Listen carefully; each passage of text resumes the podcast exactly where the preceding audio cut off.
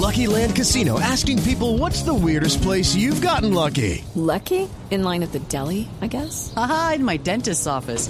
More than once, actually. Do I have to say? Yes, you do. In the car before my kids' PTA meeting. Really? Yes. Excuse me, what's the weirdest place you've gotten lucky? I never win and tell. Well, there you have it. You can get lucky anywhere playing at LuckyLandSlots.com. Play for free right now. Are you feeling lucky? No purchase necessary. Void where prohibited by law. 18 plus. Terms and conditions apply. See website for details. La policía de Medellín capturó a seis personas como presuntos responsables de la balacera que se presentó el viernes allí en la capital antioqueña y que dejó cuatro personas heridas. Oscar Montoya. En este caso, la reacción policial fue con medios tecnológicos. Los agresores huyeron en dos motos y fueron seguidos por las cámaras de seguridad hasta un lugar ubicado a pocas cuadras del ataque. El comandante operativo encargado de la Policía Metropolitana de Medellín, coronel Freddy Pérez, destaca la manera como se produjo la captura de seis personas, los cuatro ocupantes de remotos y dos más que estaban en el lugar. Mediante estas cámaras y sus medios tecnológicos logramos llegar a un sitio donde hay unas personas vinculadas al parecer a, a este sitio, a este a este hecho, a estas cuatro lesiones de estas personas aquí en el área metropolitana se logró incautar una una pistola una pistola con proveedor y con silenciador. De los cuatro heridos, tres están fuera de peligro. Uno más se encuentra bajo estricta observación médica debido a sus lesiones. En Medellín, Oscar Montoya, Blue Radio. 8 de la mañana, 5 minutos. Vamos al Quindío porque está lanzando la línea telefónica de emergencia numeral 155 para atender los casos de violencia contra las mujeres. Todos los detalles desde Armenia, Juan Pablo Díaz. La línea telefónica 155 hace parte de la campaña de la Policía Nacional para atender casos urgentes y denuncias de violencia contra la mujer en el Quindío. El coronel Fabiano Espina, comandante encargado de la institución, habló de la importancia de utilizar esta línea. Esta línea es para denunciar aquellos casos que se presenten, no solamente tanto a las víctimas, sino a las personas que sean testigos de, de las mismas situaciones que le presenten a las, a las mujeres. Entonces eh, se toma la denuncia y de una vez inicia un, una actividad judicial por parte de la Fiscalía Especializada para este tema. El oficial reveló que al menos son dos los casos que se registran o se conocen de agresiones contra mujeres a diario en esta región. Desde Armenia, Juan Pablo Díaz, Blue Radio. Y vamos al Magdalena porque comenzó el Festival del Caimán Cienaguero, una de las fiestas más importantes de esa región de Colombia. En Santa Marta, con todos los detalles, está Kelis Castro. Al ritmo de son y tambores se dio inicio al Festival Nacional del Caimán Cienaguero en el municipio de Ciénaga en el departamento del Magdalena. La reina de estas fiestas, Daniela Sierra, fue la encargada de tender la alegría en este pueblo caribeño. Más de 30 comparsas, diferentes agrupaciones musicales, eventos deportivos y culturales hacen parte de la rica programación del Festival del Caimán. El alcalde del municipio, Edgardo Pérez, manifestó que estas fiestas son muy importantes para Colombia. El Caimán es literatura, el Caimán es historia, tantas cosas que encierra esto. Y vamos a diseñar un plan de cultura ambicioso para incluirlo en nuestro plan de desarrollo y lo vamos a ejecutar con todo el amor del mundo y con toda la convicción. Finalmente, los cienagueros invitaron a todos los colombianos a que visiten el municipio de Ciénaga y disfruten de esta festividad que se extenderá hasta el próximo 23 de enero del 2016. Desde Santa Marta, Kelly Castro, Blue Radio. 8 o 7 minutos y atención porque cayó el baloto en Barranquilla. Diana Ospino.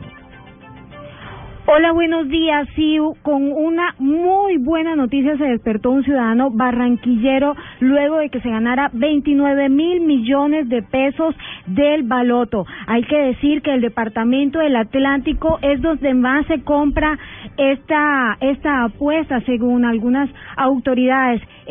Según un reporte que se dio a conocer hacia el mes de agosto del año pasado. Eh, todavía no se tiene conocimiento de quién es la persona o en qué sector de la ciudad de Barranquilla logró comprar el tiquete ganador.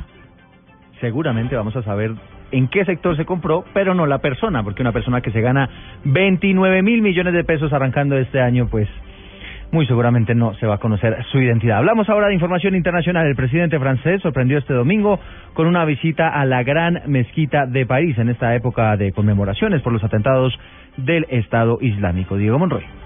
Eduardo, pues el presidente francés François Hollande hizo este domingo una visita inesperada a la Gran Mezquita de París, un año y pocos días después de unos atentados yihadistas en la capital francesa. El mandatario se dirigió al templo musulmán tras asistir a una ceremonia en memoria de las víctimas de los ataques yihadistas que dejaron cerca de 150 muertos en 2015 en Francia. Una fuente de la presidencia indicó lo siguiente, abro comillas, el presidente tuvo un momento de intercambio, convivencia y fraternidad alrededor de un té, comillas. Este fin de semana, varias mezquitas en Francia abrieron sus puertas coincidiendo con el primer aniversario de la masacre. Hollande estuvo acompañado por el ministro del Interior y fue acogido por el rector de la mezquita y por el presidente del Consejo francés del culto musulmán. Diego Fernando Monroy, Blue Radio. Ocho, nueve minutos en deportes. Hay presencia de futbolistas colombianos en Italia, en España, en Portugal, en Turquía. Hasta ahora juega Jason Murillo con el Inter de Milán, que empata 0 a 0 frente al Sassuolo en la Liga Italiana. Joana Quintero. A las 11 de la mañana, Freddy Montero estaría con el Sporting de Lisboa que se mide al Braga en la Liga de Portugal. Sobre las 11 y 30 en Turquía, el Bexitas del colombiano Pedro Franco visita al Trabzon por la Copa Turca. El defensa que suena para llegar al San Lorenzo argentino comandaría hoy la zona defensiva de su equipo. A las 2 y 30 de la tarde habrá acción en España. El Celta recibe al Atlético de Madrid de Jackson Martínez que de a poco retoma su nivel. Entre tanto, en Italia también habrá presencia de colombianos. La Juve cierra la fecha 19 del calcio ante la Sampdoria. Juventus, donde actúa Juan Guillermo Cuadrado, juega hoy por no despegarse del Inter y de la Fiore, que lideran la tabla, mientras que la Sampdoria de Luis Fernando Muriel está en la mitad de la tabla. En este partido se vivirá un duelo de compatriotas. Joana Quintero, Blue Radio. Noticias contra reloj en Blue Radio.